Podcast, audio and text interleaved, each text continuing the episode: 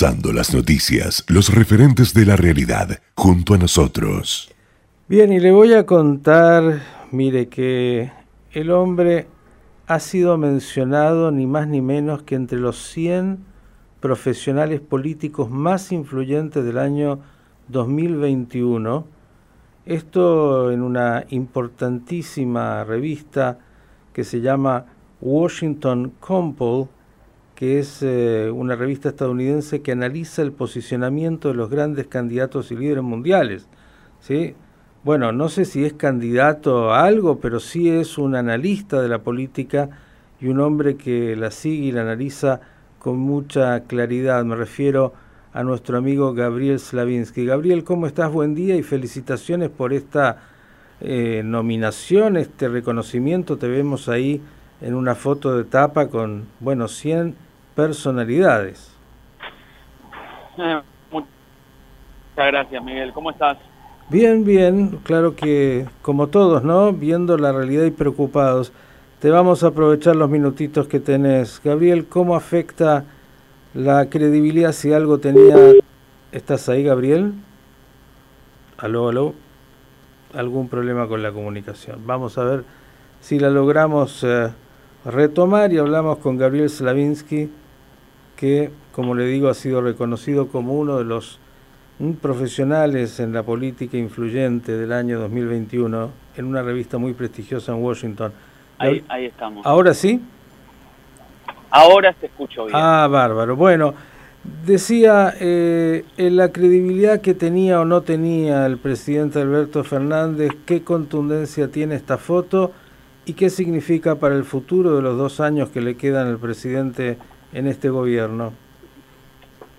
Mira, me gustaría ponerlo en su justa medida. Por lo pronto es eh, una foto que muestra los privilegios de algunos por sobre los eh, ciudadanos comunes y eso realmente, en general, no solamente esta foto, sino un montón de otras cuestiones, aleja a la ciudadanía, genera una desconexión superior y, mayor desconfianza entre lo dicho y lo hecho, típico en gobiernos a nivel nacional de todos los colores y por eso no me quiero centrar solo en esta foto. Ahora, también es verdad que hay gotas que rebalsan vasos y eso es complejo porque una foto dice más que mil palabras, como dice el lema, y a veces cuando se piensa que algo es una cuestión menor o que es un detalle, que en realidad entre tanto fallecido, una foto de un cumpleaños, de un pequeño error, una torpeza, o un pequeño delito, o un delito pero termina siendo, porque no, lo quiero poner en términos ni de oficialismo ni de oposición, pero termina siendo algo complicado de resolver. Lo que sí me llama la atención es el muy mal manejo, que lo venimos hablando hace bastante tiempo, en estrategia de comunicación de gobierno de crisis.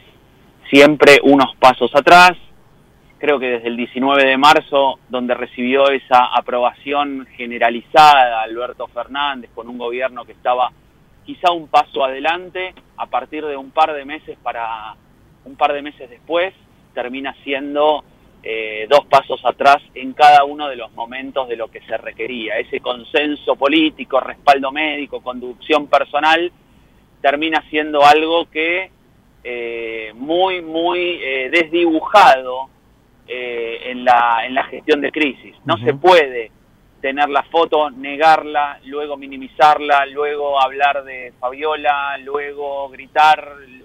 O sea, cualquiera de los caminos puede ser posible de transitar, pero todos no. Hmm.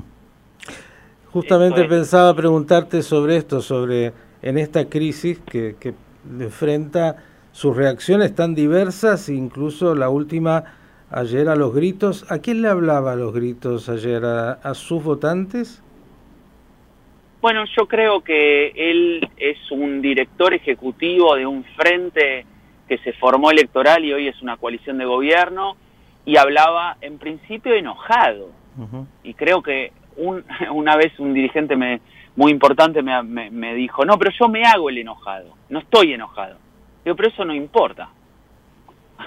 porque eso realmente no importa, porque a nivel de realidad y de percepción, casi que son sinónimos en este caso, porque si al presidente se lo ve enojado, está enojado.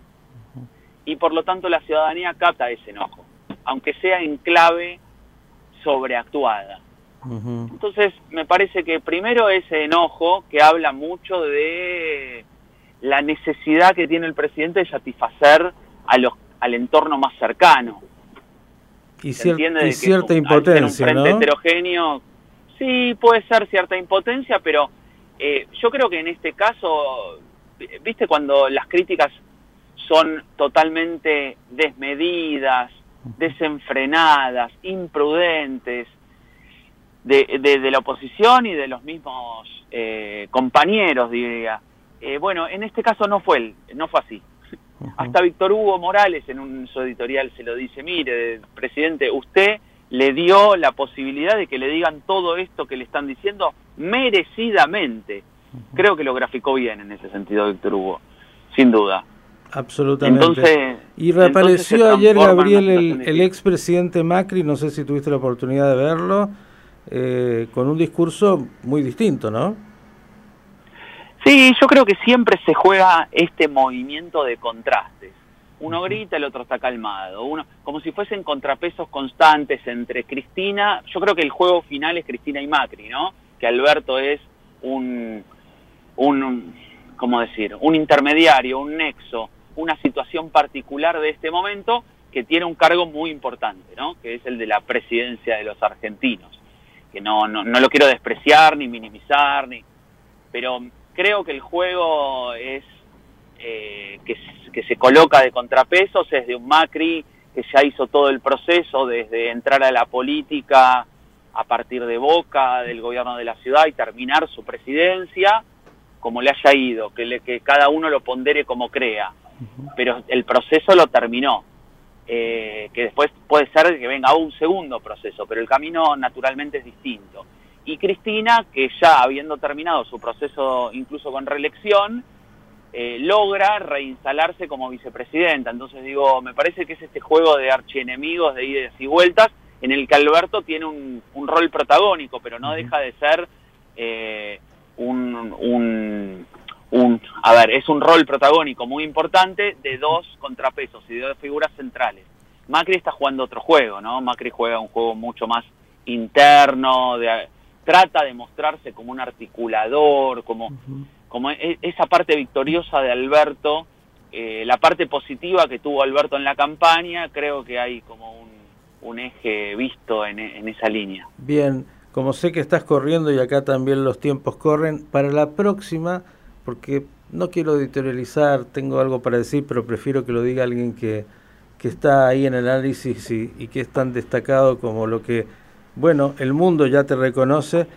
Hay pánico, yo diría, nadie lo está diciendo, pánico a Cristina, ¿no? Es que, digo, algunos dicen no le vamos a hacer ni juicio político ni nada más allá de los números.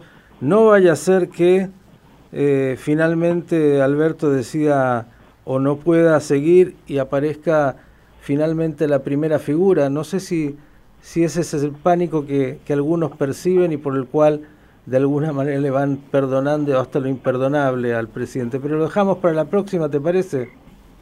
Cómo no, cómo no, cómo no. Pánico nunca, pánico no es necesario. El pánico paraliza. Gabriel Slavinsky, felicitaciones por esta nominación y como siempre gracias por tu análisis. Un abrazo grande, Miguel. Saludos para todos. ¿eh?